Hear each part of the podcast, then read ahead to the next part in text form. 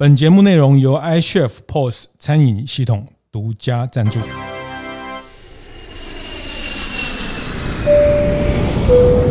我的创业从乡镇开始，欢迎收听大店长乡公所，我是乡长游子燕。懂猫的人不懂商业，对，懂商业的人不懂猫。懂猫。以猫岛观光的话，是不是可以用观光效益来带动？那同时也解决居民的问题有解决，猫的问题就好解决。欢迎收听大店长乡公所。大店长乡公所是在大店长晨会每个礼拜五的一个特别企划。那这一季我们来到了澎湖哈，啊，东北季风的这个，在这个季节开始观光客比较少啊，那我们就呃来这边跟一些创业家、年轻的创业家来呃理解他们的一些创业的思维。那这集我们邀请到一个我们在在大店长的社群啊非常资深的伙伴。也是我的好朋友郑颖，好，那先请郑颖跟大家打个招呼。大家好，我是郑颖。那郑颖有好几个身份，好，那首先他是豆豆的爸爸，哦，对，他有一只可爱的法斗，啊，那呃，待会我会谈到，其实正颖比较长的时间常住在高雄，为了我们待会谈的一个在澎湖湖景湖景岛的一个猫岛计划。那他这四年来，呃，持续的在进行这个计划哈，那所以他每次从高雄飞到澎湖，都会带着豆豆。嗯，没错，豆豆是 VIP 的，是是是，机场那边的人都认识他。豆豆啊，这只发豆，他上上飞机嘛，哈，对，国国内的飞机在宠物都可以带上飞机，呃，都可以搭，啊，就是需要用宠物笼。符合那个航空法规的宠物笼，它有它的规格，有身高或体重的限制。呃，六十乘六十乘八十。哦，对，宠物宠物最大的的限呃尺寸是这样。是。那体重的话，好像是不能超过六十公斤。哦。不能超过六十公斤，对，是哦。然后它是称重的，称重的，哎，现在一公斤十五块，真的吗？对，它的运费是称重的，对，所以豆豆的机票钱呢，大概是两百一到两百四单程。哦哦哦，它它就是宠物是用重量来。做国内就是含笼子的重量是，所以带他去澎湖之前就不能吃喝三天，这样可以少零点五 公斤。搭飞机前四个小时不要吃东西的，因为他怕宠物会晕机会吐。然后如果是小猫或小狗的话，他们是限定说不能小于十二个礼拜哦，太小也不行。对，太小怕那个。嗯可能怕压力啊。其实澎湖的话，它的呃飞航的高度没那么高，其实是还好。是，那只是说他们还是会有这个限制。是因为我刚还要再继续介绍郑颖的身份，那一个身份是呃我们家的猫咪哈，我们家有一个糖糖啊，这是我们呃从他们那边领养的过来的一只米克斯猫，也也好快也两年了。哎，两年有了，呃，就被他推坑的，好像就是说，我推子燕哥推坑推三年，终于成功，是是是是，所以这是我们呃家糖糖的呃干爹，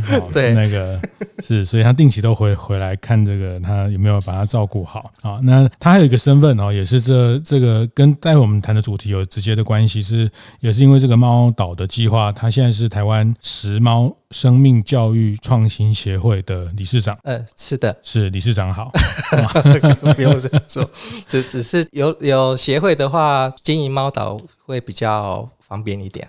是，呃，我们在上一季的鹿港的这个呃乡公所，其实也谈到了一个一个说法哈，就是。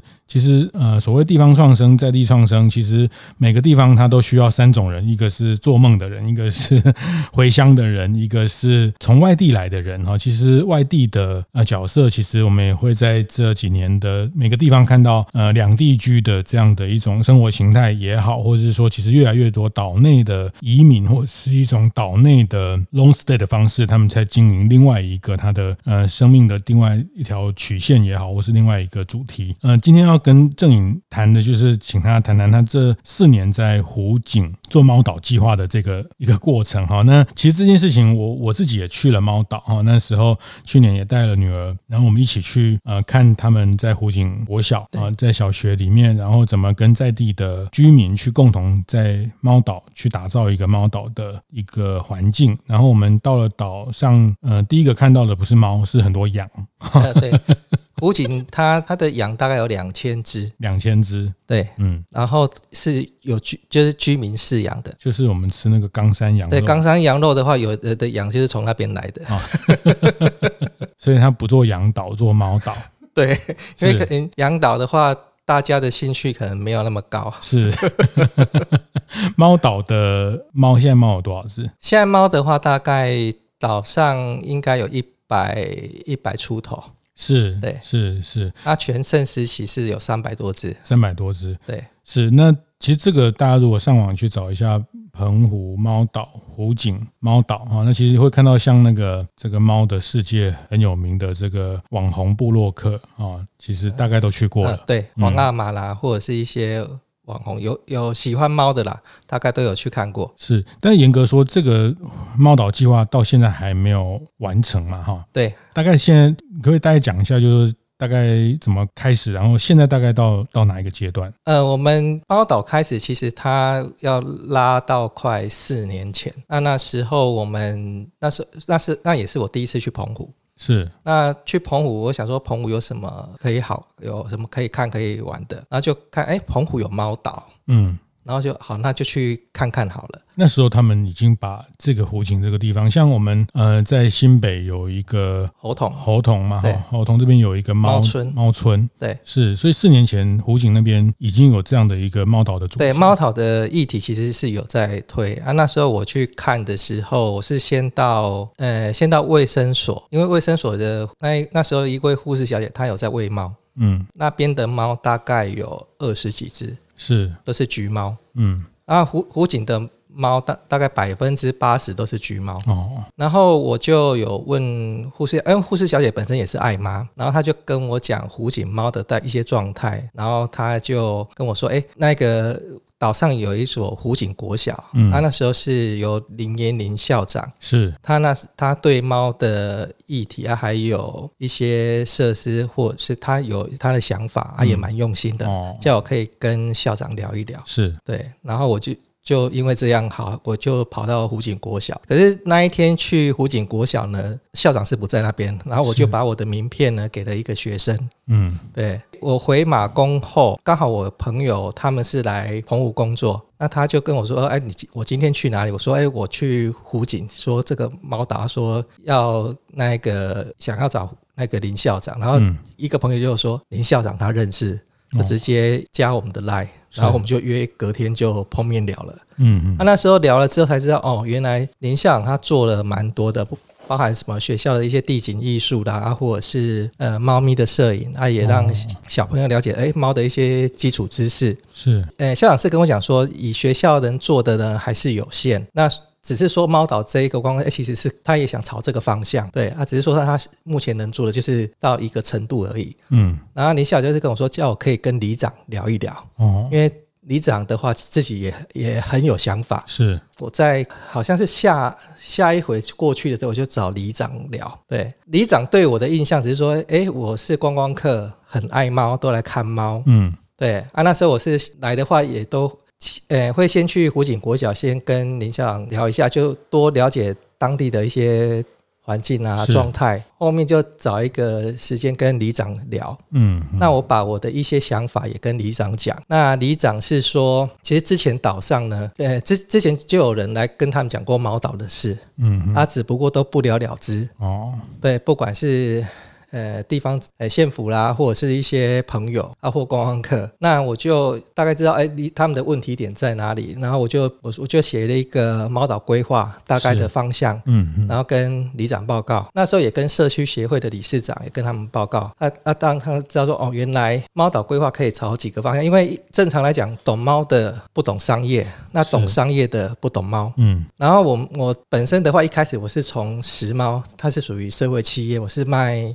猫砂来解决流浪猫的问题。那刚刚我是想说，哎，那如果以猫岛观光的话，是不是可以用观光效益来带动？那同时也解决居民的问题有解决，猫的问题就好解决。那就是提了这个规划给里长他们看，然后也很巧，隔天副县长就有来，然后他们就把这个规划呢给县府。是。那他们讨论之后说反应蛮热烈的，然后到。隔年隔年的时候，县长也有来。那县长来的时候，其实他们已经有要拨预算的了，因为那时候到诶、欸，好像是隔年的年底的时候，那时候。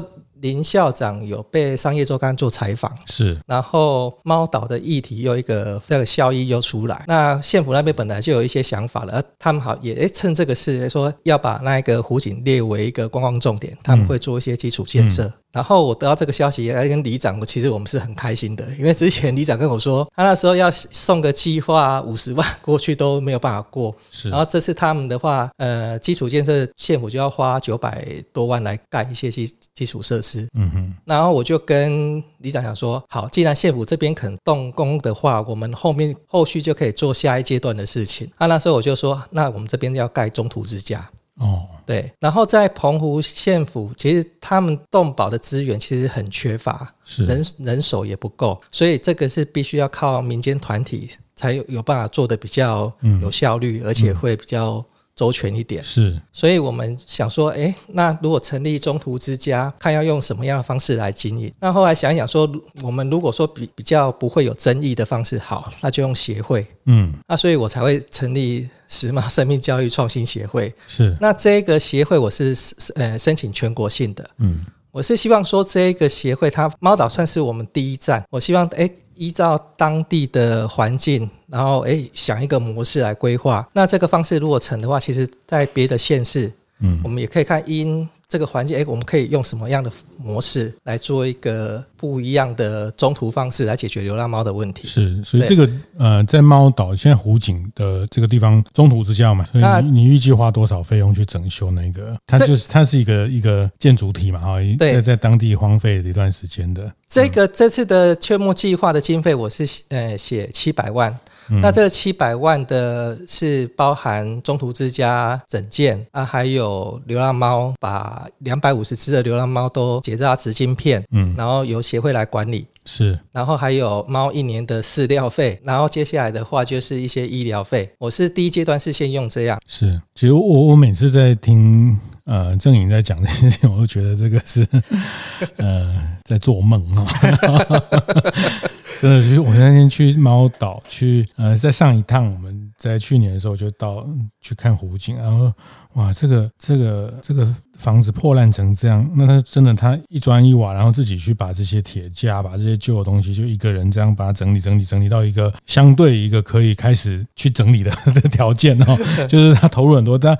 不要听他刚讲什么校长啊、学校啊、什么副县长啊，讲的好像这个很快就没有，而且这些事情他呃真的落地到能去成为计划的的资源，其实那个过程其实是非常非常长。其实这四年里面，大概前面两三年都是在在磨这些部分，然后还有一些呃当地居民的部分。这这个我等下讲哦，比如说刚讲到那个湖景。国小哦，那大家讲好像觉得哦，有一个学校很多学生会来帮忙啊 什么？其实哦，国小国小它是全台湾最最迷你的国小，那今年只剩一位学生。啊，全校全校都来帮忙，对，就是 就是他刚刚讲老师不在，他就交给那个学生，那个学生就是一人抵百万大军，就是那个学校所有的人哦，对。对，所以这个就讲起来是一所学校啊，讲起来是。是一个学校来协助这个社区，可是他真的就整个学校就剩下一个人，那接近呃，大概可以预见他他废校也不会令人意外哈。那我想也也顺便这个时候来来介绍一下湖景哈。那湖景其实在呃恒湖的六十几个离岛里面，它其实是第第七大，第七大，对，嗯，每天都有船从。本岛过来，它夏季有四一天四班船，然后冬季的话就有三班船。嗯，那以现在十月份开始，明年的三月都是一天只有三班船。是，其实当年它是一个很重要的海产海洋的这个渔船的集散地。对对，很多很厉害的船长。湖景早期的话，居民那边居民大概有，我记得好像是三三四千人，然后现在只剩下一百二十五位，以及一百五十只猫。呃，对，猫比人多，所以当时那个整个渔业的呃渔船啊、船长啊，那我那边我上次在这边也跟很多船长聊到，他们呃老船长啊，这边有几个老船长，就是当年在在澎湖，大家都知道做做。呃船长这边很很厉害，很这个渔获量能力很强的这些船长，那大概就是他就是一个没落的渔村，离岛的渔村，那人口的凋零，都剩下呃比较年长的这些跟一个一些小朋友在，甚甚至小朋友刚讲的学校剩下小学剩下一位，对对，所以呃这里面他的。创生的题目，呃，非常困难。那刚刚讲那个里长啊，其实全岛好像也是只有一个里，就是这个里长，就就这个里长，他是他才是真正的岛主，对，他是岛主。所以我们住的民宿也是里长开哈，那他也有呃协助提供很多。岛上的一些旅游服务的的这些呃小吃店啊等等哦，那这地方一百多人的地方，那选择用一个猫岛的主题，因为其实我们在看很多电影或什么，其实像日本啊，其实他们都有一个这样的猫岛的的形态，然后呃让大家去呃对这个地方的认识哈，那所以湖景。这四年下你，你你做了猫岛的这件事情，其实我觉得，当然这都还在路上哈。如果顺利的话，可能在这个中途之家落成，大概你预计大概再花两呃两到三年，不用那么久。如果资金、哦、资金到位，其实我希望中途之家能在明年三月 OK 三月的时候先盖好。是是，明年夏天的时候。对，嗯，上次我们呃在高雄，其实跟宝春师傅吴宝春师傅吃饭哈，那听到这个计划，他也觉得啊很想支持，他就说啊，那我们可以在这个中途之家做猫咪的造型的面包、吐司哈。那其实我觉得这个呃有时候真的是心心念心念则则花开哈，就是说这个也是以前许崇仁。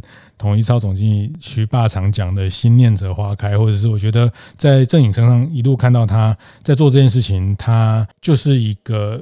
很希望在猫的照顾、流浪动物的照顾可以去解决问题的人哈。那你刚刚讲到一个非常关键，懂猫的人不懂商业，对，懂商业的人不懂猫。对，那其实这个也是我后来在大店长的社群遇到正颖，我说那说那那你是对这个流浪猫的议题这么关注，那为什么要来大店长的这个这个社团？其实你也是跟我讲，你希望这边得到一些商业的学习。节目进行到这里，稍微休息一下，和大家分享节目合作伙伴 ICHF 的相关讯息。你知道从今年七月一号起，自备环保杯的回馈提高到了五元的吗？你是否也知道台北市从十二月起将全面禁用一次性塑胶饮料杯呢？从塑胶袋、塑胶吸管到一次性的塑胶饮料杯，中央与地方政府今年都不断推动相关的环境政策。而面对政策的冲击，除了消费者之外，相关餐饮业自然是最首当其冲。究竟这样的政策对餐饮业者来说是经营上的危机，还是另一波找到成长机会的转变呢？我们的节目合作伙伴 iCHEF 不久前就推出了一系列的对谈影片，邀请 NGO 环境资讯中心、独立媒体实力、循环容器企业好和气、连锁手摇品牌格雷先生等齐聚一堂，一起针对这几波的环保政策提出各自的看法以及对未来的展望。内容非常精彩，相信对所有的相关产业经营者或是作为一般消费者都有不少的启发和收收获。欢迎有兴趣的听众朋友赶快到 iCHEF 的粉丝专业 YouTube 频道收看这一系列的对谈影片哦。对这个流浪猫的议题这么关注，那为什么要来大店长的这个这个社团？其实你也是跟我讲，你希望这边得到一些商业的学习。嗯，对，因为早期，嗯，那时候跟子彦哥认识，就是我那时候是开宠物友善餐厅，然后那时候我就开始在做中途了。那时候我的餐厅有一个，我那边就是最多收容七只猫，被领养走才会再继续收编。那这时候我已经在测这个机制了，就以看这样的品质啊，还有数量，哎，我们管理起来会不会比较容易？嗯，对，嗯嗯。开餐厅的时候，因为那时候是定早期是定定位不明确，嗯，到后面要转型的时候呢，已经说啊要定定位没啊要转型，其实一些资源资金其实都不够了。然后后来我们餐厅也收起来。对，就认识子燕哥之后，对，就发现就发现真的定位、啊、定位不明确是很惨的事，就赶快收一收。所以其实。也也其实有时候哈，这个上台靠靠机会哈，下台靠智慧哈。那其实开店都是充满感性的哈，然后一些一些想象，但是关店其实是一门理性，其实也是一种决断。然后有时候电呃，与其不早点结束，其实它会浪费更多资源。对哦，那因为当时其实是浪费很多了啦。啊、只是说子健哥那时候参加的时候再推一把，嗯、好加速吧。是是啊，看一看，呃，这个子健哥也说不行，那就把它关了。所以我不是只有鼓励大家开店哦，那个该该断舍离的时候断舍离，这个叫转进哈。这个呃，这个丘吉尔将军也讲过啊，一次。这个光荣的撤退其实是下一个胜利的开始啊！有时候不要在那个战场上就把自己全部的资源都都在那边沉没掉了啊！所以这个也是在我们其实前一段看到这个经营的一些，但是在这个过程，我就就开始在思考，那时候就发展到像你现在流浪猫的领养之外，因为大家领养的猫，像我们家这两三年的猫砂都是跟正营购买的哈，就是它就透过猫砂的供应，其实猫砂养猫就一定需要猫砂。猫砂就呃每个月啊，你可能不一定要每个月呃吃米，但是你一定要每个月买猫砂。现在大家淀粉越吃越少，呃那个但是猫砂一定要经常的去去换，所以它变成是养猫的人的一个刚性的需求。它在领养的这个呃服务里面就把猫砂的销售结合进来。哦对，刚讲的商业跟懂猫跟解决流浪动物里面，你开始去找到一些解决的对的的途径。对。嗯，那时候店收起来，其实我那时候也想说啊，这些猫怎么办？嗯，有没有其他的方式？是那时候收起来，那七那七只猫还是都跟着我了。哦，对，然后我们就想，哎，我就说，哎，那不然用卖猫砂好了。嗯。然后虽然它门槛进入是比较快啊，只是说后面的话，我们如果是经营品牌，然后定位，其实还是要慢慢扎根。嗯，对啊，所以拾猫的话，一开始的公成立公司的话，就是用猫砂的模式。是对，那这也是说，哎，我们在卖猫砂，同时也在那个办领养活动。嗯，那这就是说说拾猫成为社会企业的原因。是是是，那其实猫砂的。也是我们现在流行讲的叫订阅制了啊，因为就是很固定的，一个月可能你用四包，一个月用六包，就很固定的一个需求。那其实像我自己这两年养了猫，才知道其实猫砂的种类也非常多。嗯，对 对，有这种比较粗的，呃，有松木砂啦，然后细的球砂或者是矿砂，还有豆腐砂，是，然后还有。紫砂哦，那其实你也你也不能乱买哈。那个每只猫哦，就是猫它习惯什么沙，它也不喜欢换来换去。哎，对。对对，所以它其实这个就是很很订阅哦，这个比人这个咖啡的订阅制更绑得更紧哦。你可能呃这这这几个月订阅路易莎，过几个月卡玛哈，然后 seven 买个寄个二十杯。可是那个猫砂其实大家像我猫用的很习惯，猫猫咪用的很习惯，然后它的供应很稳定，品质很稳定，我就会继续订阅。所以它就透过这件事情，其实我觉得也是一个很好的示范，就是正颖在这过程解决流浪猫问题，然后在商业找到平衡点。那猫砂在它同时在呃做领养的时候提供的一个商业服务，那把它社会社会企业的方式来呈现。那这个这件事情比较稳定之后，你就这几年够了了哈，就是就是去做猫岛，对猫岛的这个计划。因为猫岛计划其实对我，它真的是意外的插曲。然后，其实以我现在观念，有时候哈都是最好的安排。其实猫岛如果单纯是说以一般人看，哎，看到猫岛或者怎么样，你说要去做，我觉得它的门槛很高，是很难很难的一件事情。是，只是说我那时候的际遇遇到的人事物就刚好，哎，然后老天好像也也在推我一把，叫我要把这个搞定。所以我们。也也遇到很多巧合的事，是对啊，所以这个难的门槛，你觉得在就觉得一百多只猫啊，反正也就一个小的岛啊，就做这件事情，大家也觉得可以带来一些观光啊，都很好啊。那你觉得最大的阻力是什么？我觉得是人的问题要先解决，是。然后以岛上的话，居民要先认认同你，信任你。觉得你不是来乱的，嗯，啊，或者是来歪楼的，这个花你最多时间？对，这个的话，我大概是两两年多，快三年，他们哦才知道我在做什么，嗯，那也是他们也才知道说，哎，我是带资源来，嗯，然后我是说，哎，希望能带动岛上的观光。是。呃一些看有没有一些效益，是。对，然后接下来这个第一步完成之后，接下来的话就是呃地方政府他是否愿意支持？嗯嗯嗯。然后哎，刚好地方政府也觉得哎，这这是一个很好的方式。我自己在在旁边看啊，因为后来正颖成立了这个协会啊，我也被推坑了，我也把印章交出去当 当发起的这个 这个理监事之一哈。那但我我也一直在乐见促成，然后也开始因为正颖认识猫，然后领养的猫开始变成猫奴了哈。那我就会开始理解，就是哎过比如过去我没有养宠物，但现在养宠物，那或是刚讲这个猫岛这个议题，就是对很多喜欢宠物的人来说，他觉得照顾宠物很好啊，照顾宠物是 是让就是有的爱妈他们会呃花很多自己的时间，定期定期定时的去照顾一群流浪猫。但是对有些人来说哈，就是像以前我不是那么认识这些呃宠物的的需求跟跟生态的时候，我就会觉得干嘛去弄这些。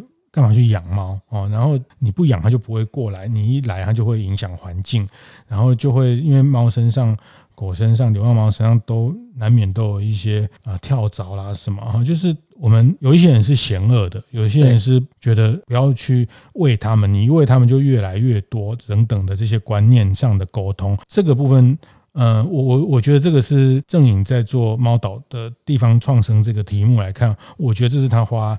最大的时间，甚至他要呃让很多人的误解哈。我听你分享过好几个故事，就是像呃有些人他们像有对老夫妻，他们甚至呃一开始也是非常抗拒，然后很厌恶这件事情，然后后来他甚至成为爱猫，甚至还会带这些流浪猫坐船到本岛去找医生。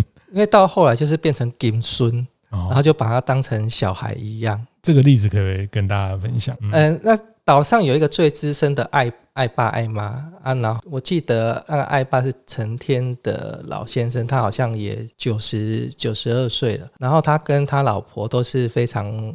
喜欢猫的，以他们的年年龄，然后猫生病了，他们是会把它带去给医生看的，是。兽医师看，嗯，这个算是很不容易的一件事情。然后他们家呢，固定大概都有五六只猫在那里，哦，对啊，不过有时也会有到十几只的，嗯，因为对于一些节育的观念，他们还比较没有。那后来就是我们也有帮忙协助去结扎，对，所以变成说他们。成为他们这些银发族，或者是他们年纪年长者的一个很重要的陪伴，因为这也是一个陪陪伴的一个功能。嗯，对，嗯嗯嗯。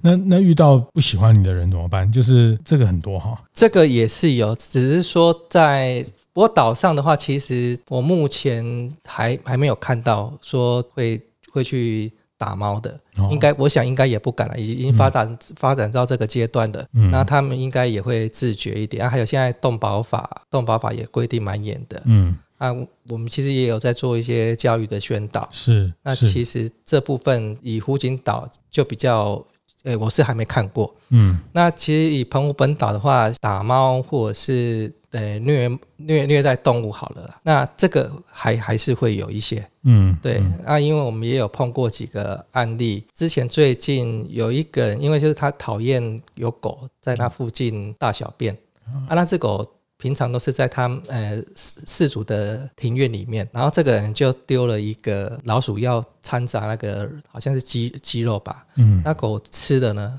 就挂掉了。哦，那挂掉了这件这件事情呢，引起很大的风波，也上了新闻版面。嗯，然后呢，这个人呢，他一开始还是。那我我觉得是观念的问题，他觉得啊，只是毒死一只狗又没有什么样，嗯，啊他就是我不想狗来我这边附近大小便而已啊。然后他不知道他要面临的就是法则啊，还有刑法的问题。后续啊，后来他也认错了，嗯，对啊，其实这些案例我觉得也好了，因为公布出来大家就会警惕一点，因为尊重生命啊，只是说有有的人是需要有遇到了才会变成一个功课，嗯，对啊，嗯嗯，是，所以在。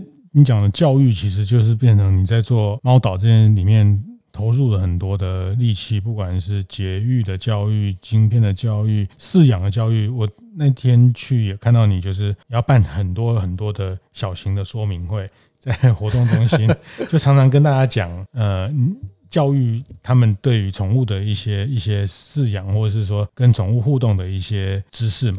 对，那那时候的话是也有接到学校的邀请，然后还有社区发展协会。那因为已经也朝猫老光这个方向去走，那相对居民跟一些师呃师生也要了解一下这方面的知识。是对，那所以我们也刚好也这样去推广，然后。教其实教育哈才是协会的重点。嗯、这个教育是不只是说啊事主啊，还有爱妈。我觉得爱妈也需要教育。是，是。啊，还有所谓的伴手爱心。嗯，对。啊，只还有一些就是说啊，有的还我们也是会遇到正义魔人。哦。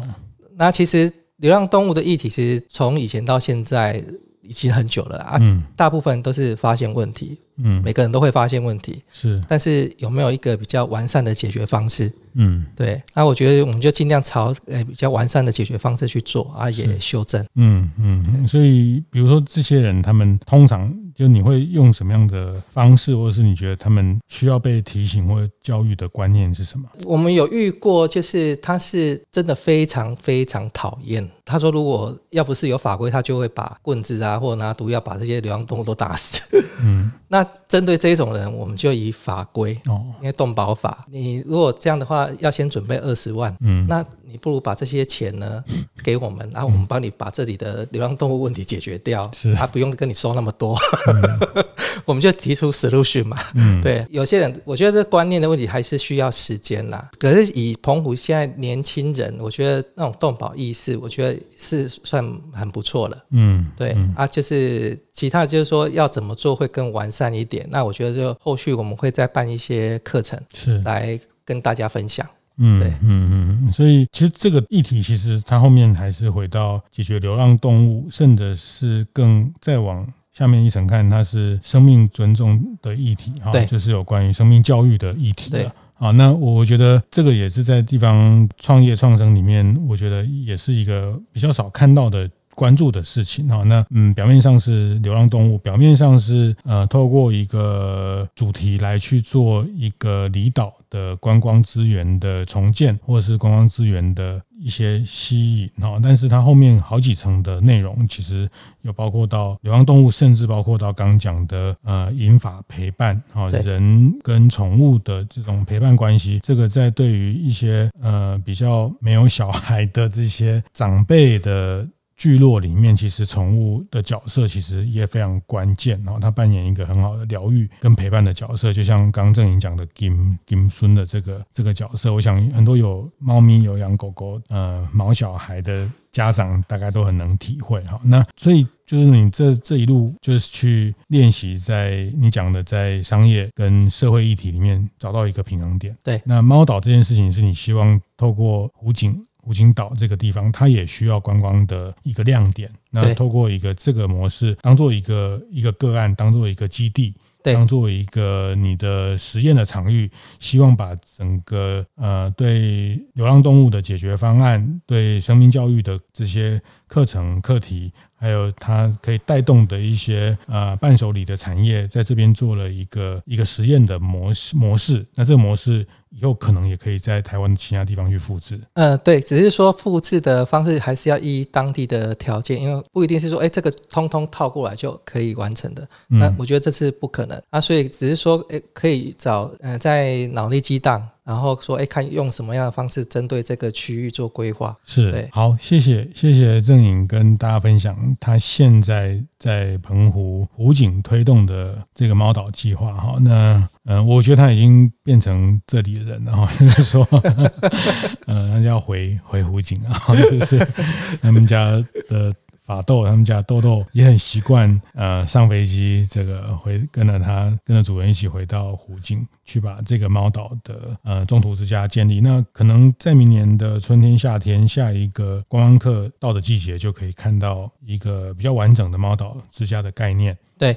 嗯嗯，那这个里面其实蛮多故事，其实呃非常有意思啊。如果呃你喜欢这猫咪的话，其实会会看到很多很棒的画面哦，尤其是人跟猫的一些互动的画面。然后猫也因为人的理解，其实他们在这个过程，它就比较不会那么怕怕人。嗯，对。对哈，那那猫猫也变成岛上的一些居民，了哈就是大家都知道哪一只是谁谁谁谁哪一只猫，啊，宾士猫什么猫，那蓝耳猫，我那天前前趟来的，看到那个蓝蓝猫也长大了哈，就是对，一只被领养走了，对对对，就是你你有看到这里这些小生命的变化，那其实都是一个岛上一个呃一个持续不断的一个生生机在这里啊。好，谢谢谢谢，好谢谢，好谢谢郑颖跟大家分享啊，那真的大家呃这个可以到湖景来看看这个猫岛的计划的进行，可以去支持他们，然后或者是你也在做流浪动物的问题，其实也可以跟郑郑颖这边来讨论他在这几年摸索的一些心得。